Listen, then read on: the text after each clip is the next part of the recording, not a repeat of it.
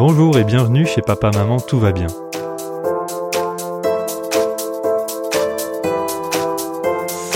Il y a plus de 5000 ans, des petits hommes et des petites femmes ont eu pour idée de prendre un morceau de bois et de le planter dans des planches d'argile. Petit à petit, ils ont commencé à dessiner des figures et à compter grâce à ces figures, puis représenter des mots. Ces figures et cette écriture cunéiforme, c'est son nom, étaient les premières écritures de l'histoire de l'humanité et elles ont été découvertes en Mésopotamie, devenue plus tard l'Irak. Alors aujourd'hui on prend la route pour le pays de la porte de Dieu, le pays de la capitale antique Babylone, l'une des plus grandes villes du monde à son époque. C'est aussi le pays du patriarche Abraham, de Aladdin, de Ali Baba, c'est le pays de Simbad le marin. En termes de nature, c'est aussi un pays avec des sites au patrimoine mondial de l'UNESCO, un pays d'histoire, un pays de sites archéologiques comme celui de Tel Eridou. La diversité ethnique n'est pas mal non plus, avec des groupes tels que les Arabes, les Kurdes, les Turkmènes, les Assyriens, qui ont vécu ensemble et partagent encore un pays qui fait presque la taille de la France. L'Irak possède un héritage culturel unique et des paysages variés, et pourtant depuis des décennies, ce pays riche est sous les bombes entre guerre, conflits et révoltes. Alors vous l'avez peut-être saisi grâce à cette introduction, l'Irak est un pays aussi riche que complexe. Dans un épisode précédent à Dubaï, l'histoire était facilement compréhensible. Avant c'était que du sable et maintenant c'est que du sable avec des tours. Et bien pour préparer cet épisode sur l'Irak, il m'a fallu des heures de documentation pour comprendre l'Irak, comprendre qui a envoyé la première bombe, comprendre qui sont les Kurdes, qui sont les Yézidis. Pour nous guider à travers ce voyage, j'ai rencontré Léa, une passionnée d'histoire et de voyage qui a exploré les différentes facettes de l'Irak. Elle va nous partager avec nous ses expériences, ses découvertes et ses connaissances sur ce pays fascinant. Elle va nous raconter ce qu'elle a vu, goûté, appris au berceau de la civilisation. Salam alaikum Léa. Eh ben, Béranger. Merci beaucoup d'avoir accepté de partager avec nous tes aventures en Irak. Alors la première question que j'ai envie de te poser, c'est évidemment, qu'est-ce que tu fous là? Reviens tout de suite, mais je pense qu'on ne peut pas parler de l'Irak sans avant tout présenter son histoire de 5000 ans et sans présenter un peu la géopolitique de l'Irak. Alors j'ai mentionné rapidement l'histoire ancienne. Est-ce que tu peux nous raconter ce qui s'est passé ces dernières années pour que l'Irak soit l'Irak qu'on connaît actuellement?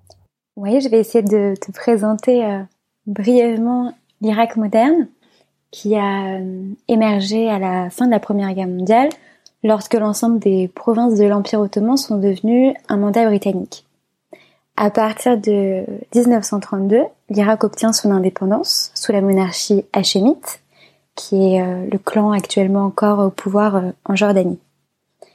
Euh, par la suite, le royaume irakien a été marqué par une grande instabilité politique et sociale, avec de nombreux coups d'État militaires. Et celui qui est le, le plus connu dans l'histoire moderne de l'Irak, c'est en 1968 le parti Baas, dirigé par Saddam Hussein, qui arrive au pouvoir à la suite d'un coup d'État interne. À la suite euh, de cet euh, épisode politique, Saddam Hussein va consolider euh, son pouvoir en instaurant un régime autoritaire, établissant un très fort culte de la personnalité autour de lui-même et en réprimant toute opposition politique quelle que soit l'ethnie euh, ou la religion des personnes visées. À cette époque, on n'était pas du tout dans un gouvernement euh, anglais ou quoi. Les Anglais étaient partis depuis longtemps. Ouais. C'est Saddam Hussein qui, dans son coin, il a fait son coup d'État et. Euh, en fait, si tu veux, il y a un, épisode précédent, donc 32, l'Irak devient indépendante sous une monarchie. Et ensuite, il y a plusieurs coups d'État, euh, dont un, un, en 58 qui va renverser euh, la monarchie et mettre en place un mouvement nationaliste irakien. Mais le pays va rester quand même assez instable, avec euh, beaucoup d'opposition politique, énormément de, de, différents groupes politiques. Et c'est ce qui fait qu'en 68, eh ben, c'est Saddam Hussein qui va prendre le pouvoir, en faisant un énième coup d'État interne.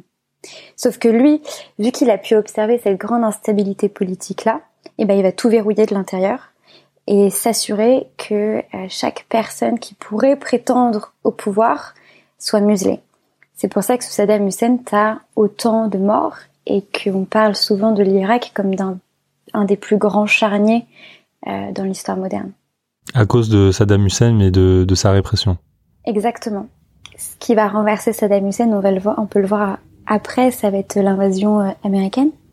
Mais entre-temps, on a plusieurs euh, moments historiques importants et qui vont venir euh, bah, modifier le cours de l'histoire irakienne et, et influer sur la sur la suite de la vie de ces populations.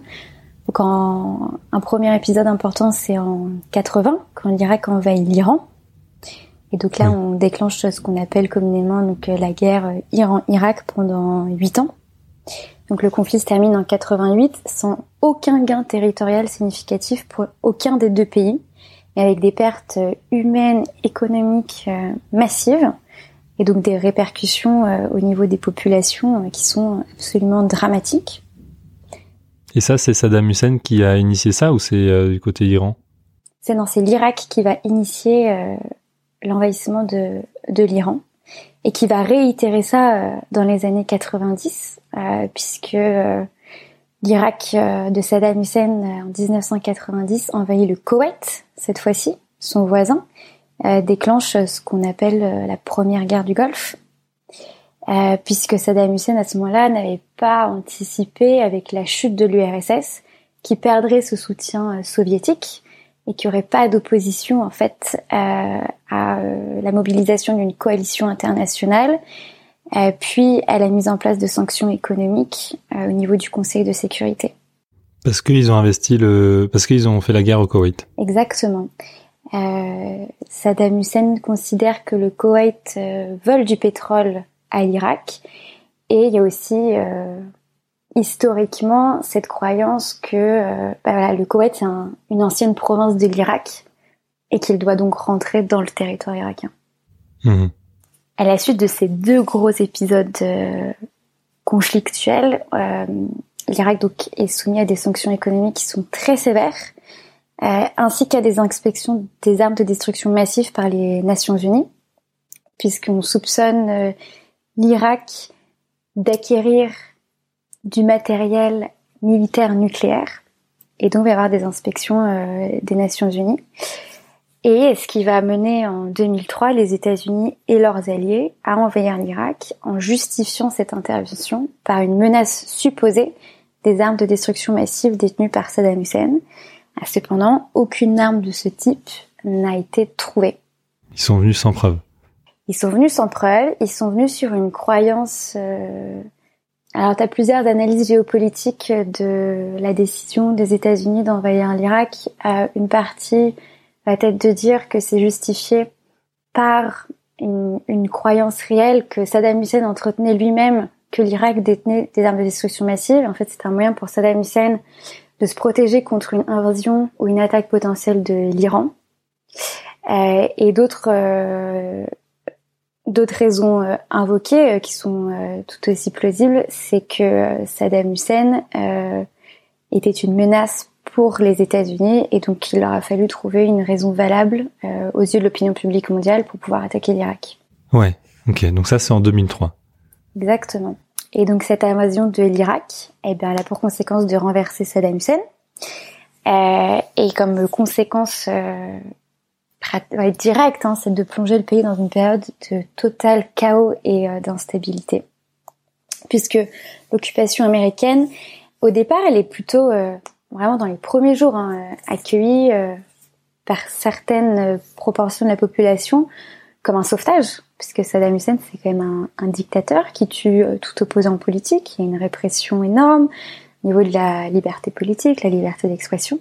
Sauf que ensuite, l'armée américaine elle est confrontée à une insurrection extrêmement violente de la population irakienne et le pays va sombrer dans des affrontements sectaires et communautaires extrêmement fort euh, qui oppose principalement les Arabes sunnites, les Arabes chiites et les Kurdes, euh, puisque chacune de ces euh, communautés a ses propres revendications politiques et a été aussi bah, plus ou moins malmenée par le pouvoir de Saddam Hussein lorsqu'il était lorsqu'il était en place.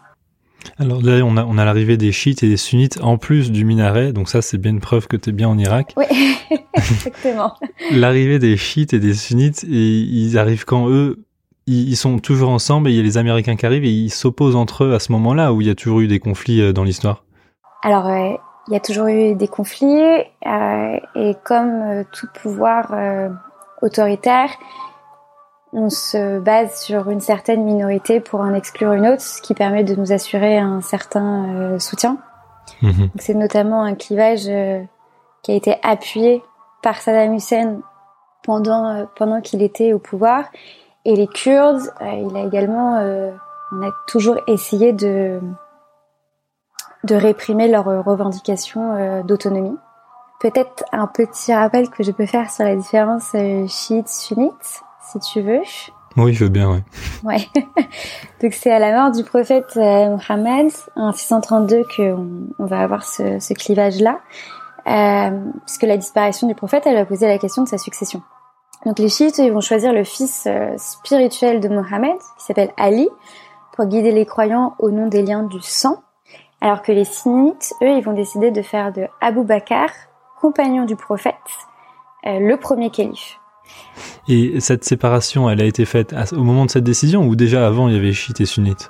Elle se fait à ce moment-là. Donc on est vraiment sur des questions de succession et c'est là aussi où en fait on pourrait dire ah c'est une simple question euh, de leadership religieux, euh, mais non en fait ça va être toute la vision de la religion islamique qui va se scinder à partir de cette scission, puisque les chiites ils vont fonder un clergé qui se structure de façon très hiérarchisée et l'autorité elle est légitime parce qu'elle vient du descendant de la famille du prophète.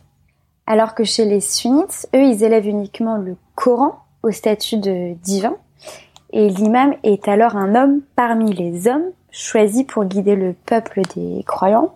Mhm. Euh, et c'est ce qui fait que euh, chez les sunnites, on a une confusion beaucoup plus forte entre le religieux et le politique. Et alors les Kurdes dans tout ça, parce que tu en as parlé aussi euh, là, sans les, sans les présenter, les pauvres dans l'histoire, qu'est-ce que qu'est-ce que c'est les Kurdes dans le pays?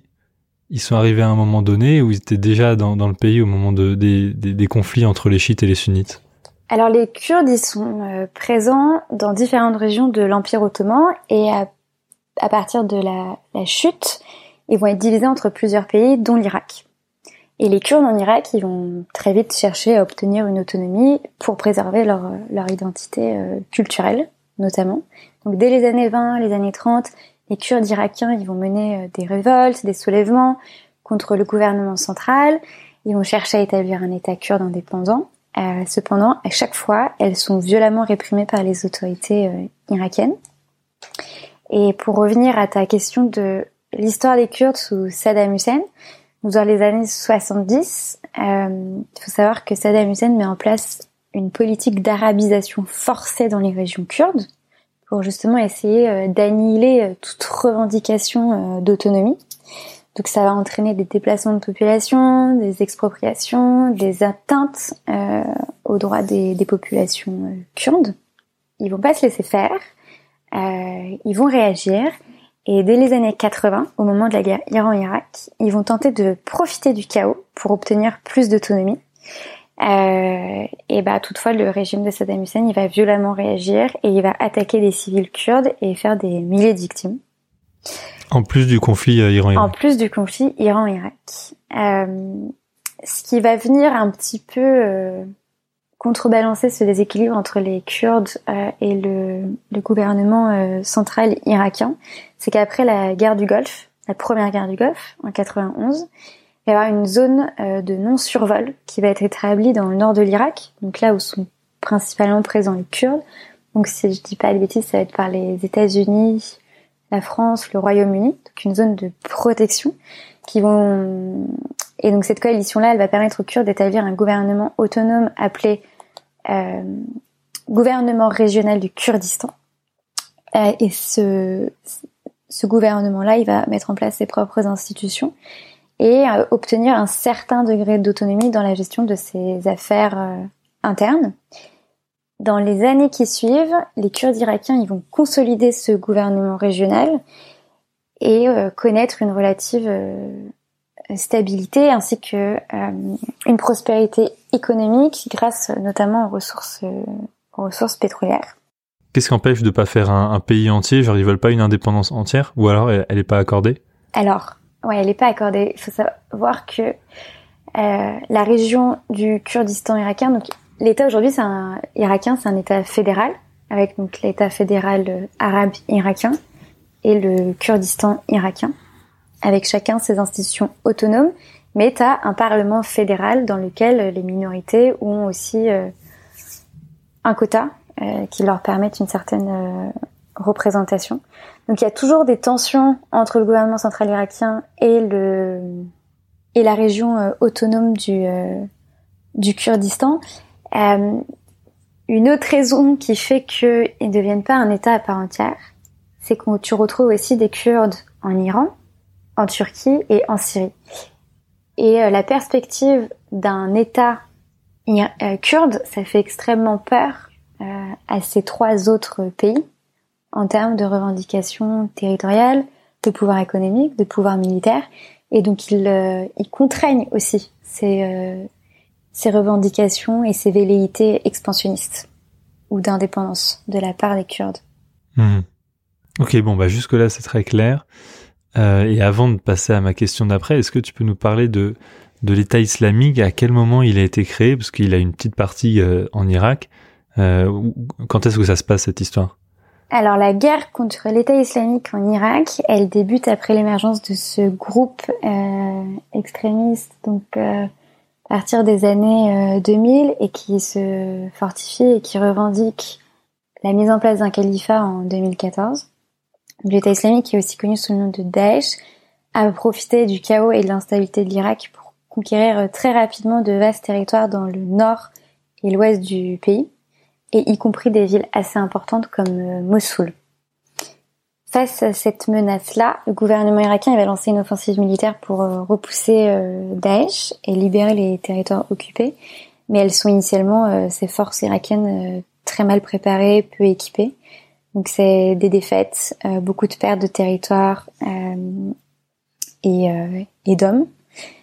Et face à cette situation qui est extrêmement critique, euh, tu as une coalition internationale qui va être dirigée par les États-Unis, qui est formée dès 2014 pour soutenir l'Irak dans la lutte contre l'État islamique, et qui va soutenir euh, l'État avec euh, un renforcement militaire, des frappes aériennes, des entraînements, des conseils tactiques, l'ouverture de corridors humanitaires, notamment pour euh, les minorités qui vont être euh, particulièrement visées par l'État islamique, tels que les Yézidis. Et nous y voilà. Alors juste pour revenir en arrière, les, États-Unis sont arrivés en 2003. Ils ont ils ont fait un peu le, bazar finalement pour rien parce qu'il n'y avait pas d'armes nucléaires et ils reviennent en 2014 pour euh, aider l'Irak à faire fuir l'État islamique. Ouais, et donc cette fois, c'est une intervention qui est coordonnée avec les autorités irakiennes. Ouais, ok, ils travaillent ensemble euh, pour protéger du coup notamment les yézidis. Exactement. Bon, et eh ben c'était une, une, une, histoire très claire qui, qui est plus clair que mes cinq articles Wikipédia que, que j'ai lus. Euh, je, je, vais juste euh, raconter parce que j'ai une habitude, c'est d'aller sur le site du ministère des Affaires étrangères euh, français et je vais j'étais voir la page de l'Irak. Je fais ça pour tous les pays et parfois c'est bien, parfois c'est pas bien. Mais l'Irak, elle, elle est toute rouge. Et ils parlent de risques terroristes élevés, même aujourd'hui, hein, ils parlent de risques d'enlèvement, ils disent la menace d'enlèvement ou d'attentat individuel existe sur l'ensemble du territoire, des activités criminelles peuvent donner lieu à des règlements de compte. Et du coup, ma question que j'ai laissée de côté tout à l'heure, qu'est-ce que tu fous là? Reviens tout de suite, qu'est-ce que tu fais en Irak avec tout ça? Euh. Parce que ce qu'on a oublié de dire avant, c'est que c'est fini l'État islamique depuis euh, quelques années maintenant. C'est pas fini c'est pas fini. Mais en tout cas, ils ont plus de, de, de parcelles officiellement à, eux, enfin qu'ils défendent. Non, ils ont plus de territoire officiel revendiqué.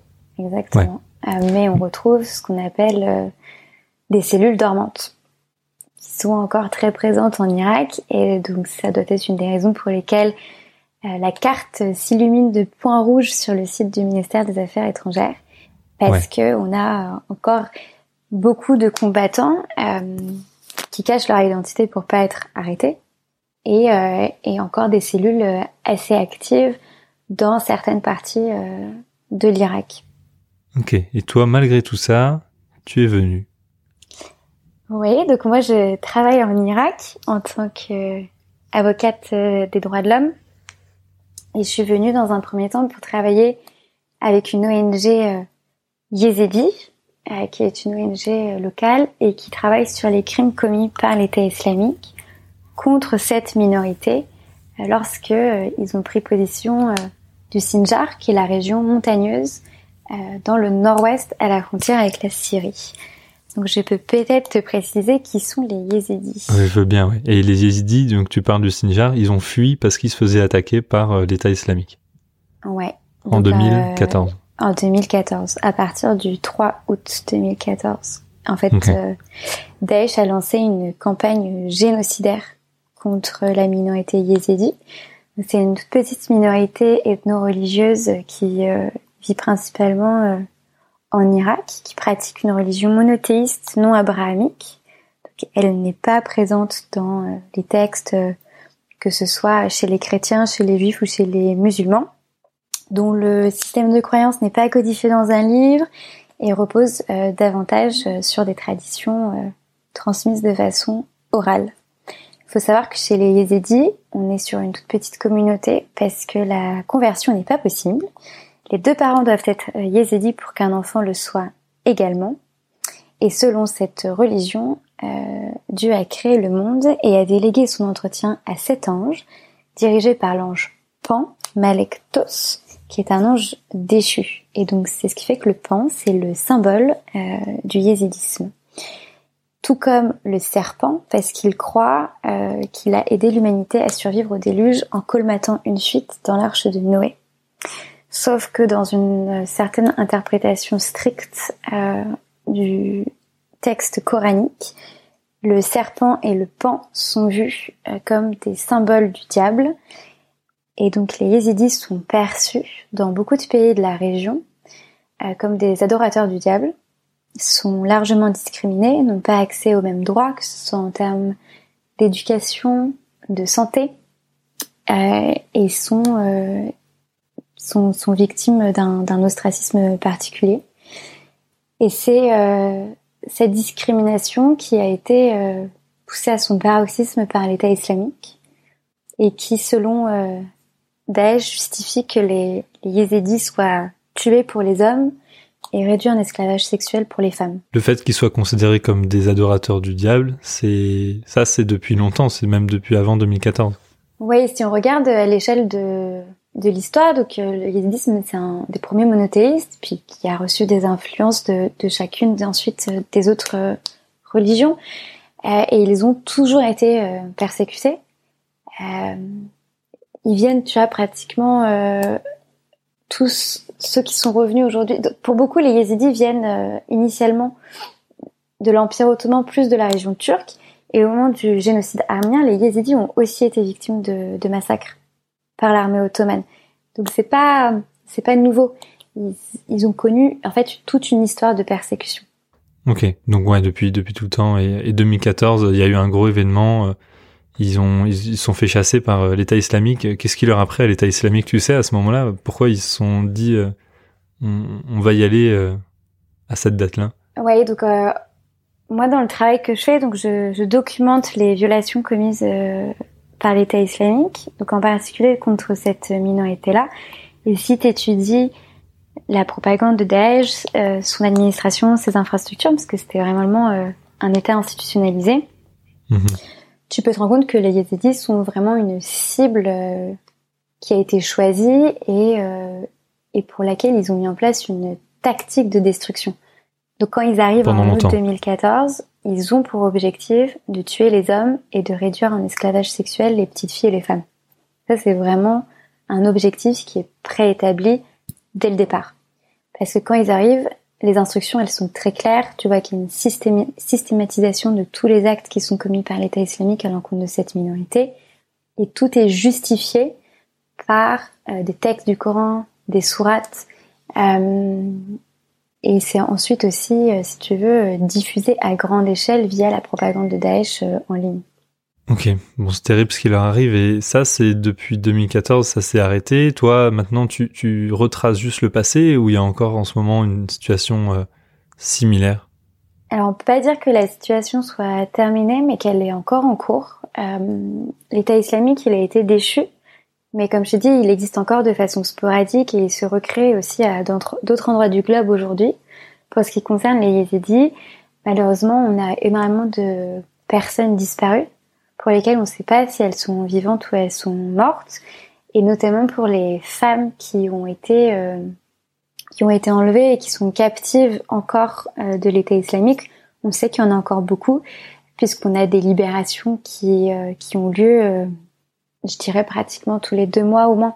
Tu vois, on en a eu encore une il y a un mois et demi où on a on a huit femmes qui sont sorties de captivité, qui ont été retrouvées grâce à des passeurs et, et des tractations entre des ONG et des et des passeurs. Et elles, elles sont libérées ou elles sont enfuies? Elles sont libérées. Euh, c'est une façon aussi pour l'État islamique de se faire de l'argent. Ah ok, il y a des rançons, ouais, sortes de rançons. Exactement, qui sont négociées, ouais. Avec qui? Eh ben au départ, euh, quand Daesh était vraiment en place et que on était vraiment sur un chaos total et des zones qui étaient totalement non accessibles, c'était des rançons qui étaient directement euh, négociées auprès des familles via des passeurs, sans intervention aucune euh, des autorités euh, fédérales euh, ou régionales. Puis ensuite, on a des groupes armés, notamment le le PKK qui aidait aussi à faire sortir, mais donc ça plus sur la fin des Yézidis, mais on, on sait qu'il y en a toujours beaucoup qui sont captives. Et bah c'est par des petits moyens, dès qu'on arrive à rentrer en contact avec elles, bah, que certaines ONG, certains responsables arrivent à les faire sortir de captivité. On sait combien il y en a à peu près euh, On parle de 1000 ou on parle de, 10 000 ou euh? On n'a pas de nombre exact. On sait que on compte 6400 à peu près femmes et enfants qui ont été réduits en esclavage, euh, à peu près 5000 hommes qui ont été tués, et on estime euh, qu'il y en a encore 2000 qui sont peut-être encore en captivité. Bon, des hommes, des hommes et des femmes qu'on peut retrouver à Cérès, en Grèce aussi, où ils essayent, ils attendent des, papiers, parce qu'ils sont pas tous en Irak, ils essayent d'avoir des papiers aussi pour l'Allemagne ou d'autres ou d'autres pays où j'ai eu la chance d'aller. Oui, euh, il faut savoir que les Yézidis ont une grande diaspora, notamment en Allemagne, qui a ouvert des couloirs humanitaires euh, au moment euh, où Daesh est très présent en Irak et puis à la chute pour pour accepter de nombreuses personnes de réfugiés yézidis. Donc, tu en retrouves beaucoup en Allemagne, au Canada, en Australie, en Suède, en France aussi un peu, euh, mais en France on a surtout accueilli aussi les chrétiens, qui est une autre minorité qui a été victime de l'État islamique. De l'Irak. Ouais, exactement. Bon bah merci beaucoup pour euh, pour cette introduction. Je sais pas combien de temps elle a duré, mais euh, merci beaucoup pour cette intro. Ça nous permet un peu de mieux comprendre le, le contexte du Nord, parce que j'imagine que c'est pas la même chose. Toi t'es es dans le Nord, t'es près de la Turquie, de la Syrie. Euh, tu es à quelques kilomètres du Tigre et pas loin de Mossoul. Ouais. Euh, Est-ce que tu peux nous raconter Donc là, on va on va revenir euh, pied sur terre dans le présent. Bon, on était dans le présent, mais là vraiment dans le présent de chez toi. Euh, qu'est-ce qu'on voit Qu'est-ce qu'on ressent quand on arrive dans cette région pour la première fois euh, Enfin, j'imagine que ça doit être un, sacré choc, non Les premières les premiers pas que t'as fait en Irak? Alors moi, je suis en Kurdistan irakien. Je suis pas en Irak fédéral. Petite précision. Et la première fois que je suis arrivée, je suis arrivée de nuit, donc euh, j'ai pas tout de suite pu euh, contempler le, paysage.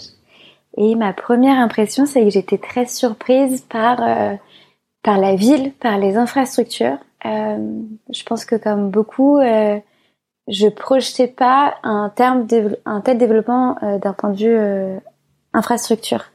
Donc en termes de routes, en termes de building, notamment, je pense que c'est la première chose qui m'a qui m'a frappé.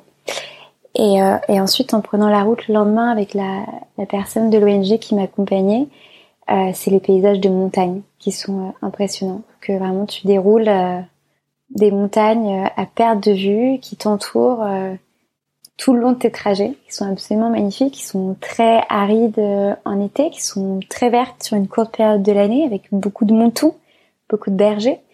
Euh, ça, c'est très beau. Et moi, dans la ville où je suis, à, à Dohuk, euh, je suis dans une cuvette euh, entourée de montagnes. Donc, tu vois, là, je te parle et à travers de ma fenêtre, j'ai j'ai une montagne qui se dessine. Ok, partout autour de, de ta ville, c'est des montagnes. Ouais, partout autour de ma ville. Trop bien. Mm. Et quand tu parles de développement, parce que tu as atterri à Mossoul ou, ou ailleurs, toi hein Moi, j'ai atterri à Erbil, qui est la capitale du Erbil. Kurdistan irakien, ouais. Ok. Et là, le développement, c'est à Erbil qu'il y en a beaucoup, ou même toi, dans ta ville, euh, c'est développé? En fait, je pense que tu peux le généraliser au Kurdistan irakien. C'est vrai que le Kurdistan, c'est une région, par rapport à l'Irak fédéral, qui est très stable. Tu as beaucoup d'investissements directs à l'étranger. Euh, tu as un investissement assez fort, notamment de la part de la Chine. Euh, c'est un État qui est relativement euh, stable, beaucoup d'infrastructures. Euh, donc je dirais que voilà, ça, concerne les, grandes villes du Kurdistan. Ok, d'accord. Peut-être pas la même chose à Bagdad. J'ai vu, c'est la 13e euh, ville la plus polluée au monde. Donc peut-être que, que le développement est pas le même à Bagdad, qui lui n'est pas dans le Kurdistan irakien. Je pense que le, je te parle, voilà, je peux pas t'en parler parce que je le connais pas, j'ai pas pu le visiter. Moi, c'est des zones qui me sont interdites, j'ai pas le droit d'y aller. Euh, mais pour le coup, le développement est, est moins stable parce que rien que la présence de l'État islamique, elle est pas rentrée au Kurdistan, alors que des villes comme Mossoul, elles ont été totalement détruites. Mossoul est hors du Kurdistan alors. Erbil est dedans? Erbil est dedans. Erbil c'est la capitale du Kurdistan. Mossoul fait partie de l'Irak euh, fédéral. D'accord. Alors, bah, du coup, je sais pas si on peut généraliser au, niveau des gens, mais en tout cas, de ton expérience au Kurdistan irakien, euh, comment c'était les gens? Toi, quand t'es arrivé, tu t'es senti euh, accueilli ou alors il y a un petit peu de distance, il fallait que tu parles la langue? Comment c'était ton arrivée et ton intégration? Euh, alors, faut savoir que ce qui est particulier, parce que moi, donc, je suis arrivée pour travailler dans une ONG yézidi, donc je me suis retrouvée principalement avec cette communauté, alors que c'est une minorité en Irak. Ouais, c'est vrai. Ouais, et, euh, les Yézidis, voilà, ils parlent kurde, Kourmanji. Euh, ils peuvent s'identifier ou pas euh, au fait d'être aussi euh, irakien kurde. Ça dépend vraiment à qui tu parles. Euh, mais ils ont voilà cette chose qui est très commune, euh, qui est le, sens de l'hospitalité très chaleureuse, un sens de l'accueil euh, très ouvert envers leurs, leurs invités. Donc moi j'ai été extrêmement bien accueillie dans une ONG où on est trois internationaux pour euh, pour 25 euh, locaux dans mon projet, puis plus globalement une ONG euh, sur même les autres projets où il y a que des locaux, que des et majoritairement des Yézidis. Et ils m'ont tout de suite mis à l'aise. J'ai très vite été très bien intégrée. Aller faire des parties de foot avec eux, être invitée à aller dîner dans leur famille qui vit dans les dans les camps de déplacés internes, donc comme des camps de réfugiés. Euh, et j'ai lié, euh, lié des liens euh, voilà, très forts avec quelques-uns de, de mes collègues. Ok, donc ouais, tu t'es invité dans les familles et tout. Et il y a, y a, des soirées là-bas, vous faites des soirées entre vous, des choses comme ça, ou le soir ça va être plutôt plutôt calme. C'est comment l'ambiance? Alors à Dohuk, donc la ville où moi je suis, c'est plutôt calme. On est sur une ville assez familiale, conservatrice, euh, donc plutôt calme. Je sors on peut pas dire que je sorte et que j'ai une vie euh, nocturne très active. euh, et mes collègues, en fait, la majorité, ils vivent en camp, donc ils sont éloignés du centre de la ville. Et par exemple aussi, les filles, elles ne peuvent pas sortir le soir. Euh, Voilà. Toi inclus? Ou Alors euh, non, pas moi inclus. Moi, je peux sortir, mais on va dire qu'une femme non mariée ne sort pas seule le soir. Ouais. Ouais, donc il n'y a pas de boîte de nuit, peut-être à Erbil, peut-être? À Erbil, ouais. À Erbil, on est euh, plus sur un mix de cultures euh, avec, euh, voilà, euh, tu sens qu'il y a quand même beaucoup d'étrangers qui viennent y vivre, que ce soit pour l'industrie euh, pétrolière, que ce soit les ONG qui sont très présentes hein, pour l'aide humanitaire, l'aide au développement, et que il y a un mix, il y a une volonté aussi de, de la jeune génération kurde de, de, plus sortir, donc tu vas avoir des boîtes de nuit, beaucoup de restos, beaucoup de bars. Euh, ouais, on est, on est sur un mode de vie qui est très différent par rapport à celui que moi j'ai. Et tu dis, il y a beaucoup d'expatriés à Erbil. Dans ton cas, dans ta ville, t'es la, t'es la française du village euh, où, il y a beaucoup de monde euh? Alors, il y en a, il y en a moins qu'avant. Il y a une période, on avait beaucoup, puisqu'en fait, euh, était la ville la plus proche de Mossoul quand l'État islamique était là. Et donc, c'était un pont humanitaire vital vital et très bien gardé du coup pour protéger que l'État islamique ne vienne pas. Ouais. Donc euh, donc là tu avais quand même une, euh, une proportion d'humanitaires, enfin de, de travailleurs euh, du secteur de l'urgence, euh, des droits de l'homme qui était qui était assez importante. Et depuis la chute, voilà, ça a quand même beaucoup diminué. Euh, mais je suis pas non, je suis pas la seule. On est, je connais deux autres françaises. Euh, ma collègue, elle est euh, irakienne suédoise et yézidi. Donc euh, tu en retrouves quelques-uns, mais par contre, ouais, c'est une toute, toute, toute petite communauté, quoi. On est, euh, moi, autour de moi, on est une dizaine. Ouais, ok. Tu, tu dois avoir des gros yeux, les gens, ils doivent te regarder. Quand tu rentres euh, en Europe, ils doivent te dire, mais attends, quoi? Ah. T'es en Irak? Euh, bah, C'était pas une surprise pour mes proches que je parte. Euh, vu que j'ai toujours étudié les conflits et que je me suis spécialisée sur la région du Moyen-Orient et les, les violences sexuelles. Donc c'était plutôt attendu. Euh, c'est sûr que les gens font des gros yeux parce qu'on a cette vision de l'Irak on entend en Europe presque que parler par le prisme de l'invasion américaine et euh, de la présence de l'État islamique. Il y a des raisons d'être inquiet. Hein. Il, y a, il, y a, des frappes qui sont encore qui arrivent pas que de façon occasionnelle, hein, mais de façon rapprochée même par moment. Mais en tout cas, si on parle du Kurdistan, euh, on est sur une région qui est quand même euh, très stable, qui se développe rapidement, euh, beaucoup d'investissements économiques, une vie nocturne et culturelle, voilà, qui s'active de plus en plus. Donc, je pense qu'il faut le, démystifier un, petit peu aussi et, des gens aussi qui ont une volonté. Tu vois, moi, quand je parle avec euh, des taxis ou quand je suis au resto avec avec des Kurdes locaux, notamment notamment les Kurdes ils ont cette envie qu'on arrête de parler de leur pays comme, comme euh, un pays de guerre. Ouais, ils te le disent, ils te disent euh, ici on est accueillant, ici faut faut venir avec ta famille et tout. Ouais, exactement. Ils te disent faut venir, faut dire à tes amis de venir. Euh, on veut on veut voir du monde. Et ça, du coup, c'est vraiment au Kurdistan irakien, donc vraiment au nord. Est-ce que de, de, parce que je connais quelqu'un qui est actuellement en Turquie, on peut partir euh, en Irak comme ça, où les frontières faut éviter, il faudrait forcément prendre l'avion si on voulait venir te voir? Euh, Les frontières sont quand même à éviter, euh, parce que c'est là où tu as le plus d'affrontements entre les différents groupes armés. Et c'est là aussi où tu as des risques d'enlèvement, parce que tu as encore des cellules de Daesh. En fait, tout ce qui est frontières, régions montagneuses, les régions qui sont un petit peu éloignées des, des villes principales, mais notamment les frontières, parce que on parle de guerre de territoire, c'est les zones à éviter. D'accord. Bon bah c'est parfait parce que tu réponds un peu à la question que je me posais. C'est est-ce que c'est possible du, toi de faire du tourisme? Qu'est-ce que tu as pu faire euh, euh, dans le Kurdistan irakien du coup? J'imagine que tu vas pas te balader tout seul dans les montagnes, c'est ça?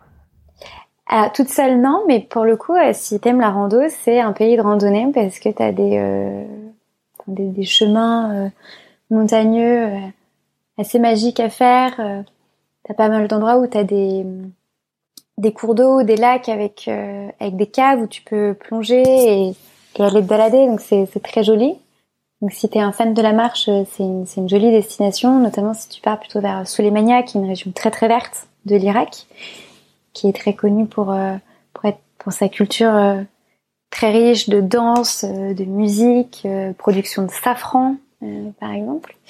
moi, ce que j'ai pu faire, bah, j'ai notamment visité les lieux religieux yézidi, dont le temple de Laalish, qui est, euh, qui est vraiment l'endroit sacré pour les yézidis, où ils fêtent euh, leur nouvel an là-bas, au début du printemps. C'est vraiment une, une cérémonie qui est superbe. Euh, ils viennent en famille, ils sont revêtus de leurs habits traditionnels. Donc pour les femmes, c'est notamment, elles se voilent de cette couleur lila très euh, printanières et, euh, et, de chapeaux qui sont faits à la main avec euh, beaucoup de décoration.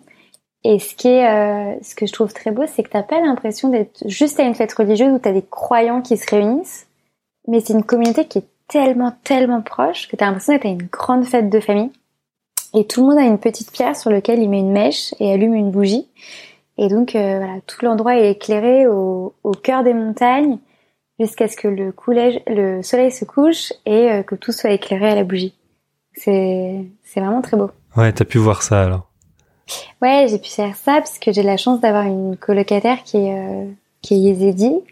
Euh, j'ai pu aller aussi euh, pendant ce, le Nouvel An être dans sa famille au village et partager mes repas avec eux, faire les célébrations traditionnelles autour de de cette euh, étape euh, qui est le printemps et donc euh, l'entrée dans une nouvelle année.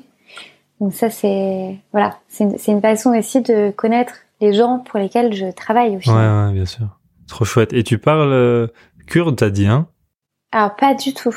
Non, je peux te dire bonjour, merci et, et, prendre un taxi, mais Comment tu fais dans les familles? limité. Euh, et ben ma coloc, elle est yézidi, mais elle est aussi suédoise, donc elle a un anglais parfait. Donc euh, j'ai une traductrice à la maison, donc ça c'est euh, super chance. Et pour le travail? Pour le travail, tout est en anglais. Euh. Quand j'étais en ONG, euh, c'est un autre point sur lequel j'étais vraiment impressionnée, c'est euh, ils ont, ils avaient tous un anglais parfait, alors que ça faisait pas forcément partie des compétences attendues pour leur job. Je te donne un exemple. Euh, les enquêteurs, donc euh, ceux qui faisaient les interviews de victimes, ils les font en kurde. Il faut savoir que tout le monde est bilingue euh, kurde-arabe, déjà. Mais en plus de ça, ils parlaient anglais. Euh, les psychologues, c'est pareil. Alors que les personnes avec lesquelles ils travaillent, leurs patients, euh, ils sont, ils sont yézidis kurdes. Donc, ils m'ont vraiment aussi facilité l'intégration parce que c'est eux qui faisaient l'effort de me parler en anglais. Ok, trop bien. Donc on ressent vraiment le le- le- l'accueil que tu as pu avoir alors. Et vu que tu parles de, de ces repas et puis de ces fêtes traditionnelles, parlons de cuisine irakienne. Je ne sais pas s'il y a une différence entre euh, cuisine du Kurdistan irakien et cuisine irakienne, mais c'est quoi les plats un peu traditionnels euh, Est-ce que c'est riche, ce que tu as pu manger? Alors les plats, moi que j'ai principalement pu euh, goûter et que j'aime bien, il y a le dolma, donc c'est la feuille de vigne euh, farcie qui est servie avec euh, des légumes farcis, du riz euh, safrané ou non. Et ça c'est vraiment goûtu, c'est vraiment très bon. Bah t'as le kebab, donc la brochette d'agneau grillée. La soupe de lentilles qui te servent partout au restaurant. À chaque fois que tu manges quelque chose, tu auras une soupe de lentilles avec. Et puis t'as les, les médecins aussi euh, que tu retrouves euh, communément dans la région euh, du Moyen-Orient. Euh, mais on va dire que c'est principalement des plats à base de riz et de poulet. Et tu me disais, il y a du poulet tous les jours. Il y a du poulet tous les jours. Ouais. c'est- pas le pays des végétariens, pas encore.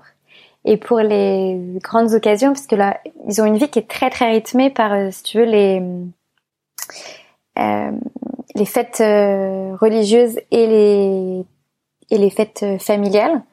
Donc euh, ça va être notamment les mariages, les naissances et, ensuite les différentes célébrations. Et là, dans ces, à ces pour ces occasions-là, tu manges bah, de l'agneau. Et donc là, c'est voilà tes grands plats avec beaucoup. Ils, mangent beaucoup de boulgour ici. Donc t'es assis, t'as ton grand plateau en argent et t'as euh, beaucoup de t'as, enfin, ton boulgour et ton et ton agneau, ton mouton euh, qui te sont servis. Bon, je vais pas le redire dans cet épisode parce que je le dis dans chacun, mais tu me donnes envie de, de venir. Mais je vais pas le, je vais pas Ouais. le dire. Si seulement on pouvait venir par la route en faisant du stop, je serais déjà en train d'envisager ma venue. Mais euh, de ce que j'ai compris, c'est peut-être un peu compliqué. Euh, Il y a un petit chapitre qui revient souvent et, euh, apparemment c'est aussi important euh, là où tu es, c'est le réchauffement climatique. Sans que j'en parle, tout le monde m'en parle dans les épisodes, donc c'est parti, je, lance la question qui va être euh, généralisée à tous les épisodes. Est-ce que tu peux nous parler du réchauffement climatique? Quels impacts tu ressens toi? Et est-ce qu'il y a des inquiétudes des gens pour l'avenir ou des ONG ou de, de je ne sais qui qui est conscient de ça pour l'avenir? Alors le premier impact euh, en Irak, tu le sens tout de suite parce que c'est au niveau des températures. On est dans un pays où il fait déjà, on va dire, en, temps normal, euh, très très chaud. Mais l'impact du réchauffement climatique euh, fait que les chaleurs arrivent plus vite et plus fortement. Donc euh, là on est en, juillet et, j'ai déjà eu des 42 euh, degrés cette semaine et la semaine dernière. Ce qui est euh, bah, en fait euh, plus haut que la normale. Euh, et puis on peut monter jusqu'à, notamment dans le sud, plutôt à Bagdad, hein, mais il monte jusqu'à 50, euh, 50 et plus. Et donc là, la première conséquence, c'est ça. Donc ça va en fait euh, avoir des endroits qui vont devenir inhabitables, avec une sécheresse qui va aussi te paralyser bah, tes mouvements de personnes, mais ton agriculture, donc ta souveraineté alimentaire et euh, ta capacité euh, à, à produire euh, de quoi te, te nourrir. Ça c'est, euh, je dirais le la conséquence euh, moi directe que je peux ressentir au, au quotidien. Et après plus largement, mais donc moi c'est moins des problématiques sur lesquelles je travaille, ça va être les installations qui sont pas encore du tout adaptées parce qu'on est dans un pays qui se pose pas encore suffisamment ces questions, qui est vraiment tourné sur l'industrie pétrolière. Donc on est sur des ressources qui sont pas qui sont pas écologiques, dont, dont l'impact au contraire a, a, des conséquences sur ton environnement. Il n'y a pas d'éducation au dérèglement climatique et à ses conséquences. Et tu le vois aussi sur l'utilisation du plastique, l'absence de recyclage. Donc on n'est pas encore dans des démarches qui, et des réflexions qui sont entrées dans les mœurs et voire même qui sont euh, ralenties par le pouvoir en place, qui veut pas forcément euh, que ce soit des choses qui soient discutées au niveau du débat public pour ne pas remettre en cause le fait que leur première source financière elle est ici. Euh, ouais, bien sûr. Ouais voilà, des, euh, de sources polluantes. Est-ce que pour conclure, tu aurais une anecdote euh, croustillante à nous partager sur euh, là où tu es, donc une région d'Irak, qui peut être généralisable ou non, que seules les personnes qui ont vécu peuvent connaître? Ben, En tout cas, en étant dans la communauté dans laquelle, pour laquelle je travaille et dans laquelle j'évolue, euh, la petite anecdote, c'est que pour euh, le nouvel an Yézidi, euh, j'ai cassé tous les œufs. Et donc, seuls les Irakiens pourraient comprendre ce que cela signifie. Mais ce qui s'est passé, c'est que dans la tradition yézidi, l'œuf, ça représente le monde et euh, quand tu euh, brises euh, la coque de l'œuf, c'est quand le monde qui était sous glace se fait libérer par le dieu Pan. Et donc c'est le début du printemps. Et donc pour le nouvel an, tu, tu fais bouillir des œufs pour avoir des œufs durs. Et ensuite tu les peins de toutes les couleurs. Et après tu peux comme ça jouer un jeu où tu frappes ton œuf contre celui de l'autre. Et le premier qui craque sa coquille, bah, il a perdu et il doit te donner son œuf. Et donc moi j'ai passé une matinée avec ma coloc à peindre euh, une quarantaine d'œufs pour le Nouvel An Yazidi où j'étais invitée. Et au moment de la célébration des jeux où tous les enfants sont là, j'arrive avec mon panier, euh, je trébuche et je les éclate tous par terre. Ah non, comme dans un film. Pour la principale cérémonie, j'ai euh, voilà, j'ai tué la principale tradition. je crois que ma coloc était ravie de m'avoir emmenée dans sa famille. Oh là là, comment ça s'est passé après? Euh, et ben je parle pas la langue. en plus je pouvais pas m'excuser, donc c'était vraiment très embarrassant comme euh, comme situation. Mais euh, non, ils ont ils ont bien rigolé euh, de mon embarras, donc ça c'est allé. Je crois que je suis réinvitée pour l'année prochaine. Oh non, t'as pu manger quand même. ouais ouais, ça va, ils pas ils pas privé de dessert. Bon, Léa, c'est un peu délicat parce que je sais pas, on peut pas dire que papa maman tout va bien parce que papa maman tout va pas bien euh, pour certaines personnes qui sont avec l'État islamique, pour les frontières, pour les régions montagneuses, peut-être au sud ça va pas bien non plus. Euh, mais du coup, on va se concentrer sur euh, sur toi, ta vie et, la ville où tu es et la région peut-être. Est-ce qu'on peut dire que papa maman tout va bien au Kurdistan irakien? Ouais, on peut dire que le Kurdistan irakien, si on est prudent, tout va bien. Super, bah merci beaucoup Léa. Bah, merci Béranger, c'était très chouette de partager ça avec toi. Celles et ceux qui me connaissent me connaissent et savent ce que je vais dire, mais je vais sûrement dire que je m'attendais pas du tout à avoir envie d'aller dans ce pays. On avait un peu préparé ça avec Léa et je commençais à me dire ah tiens ok on peut vivre là-bas comme ça, ça peut être cool.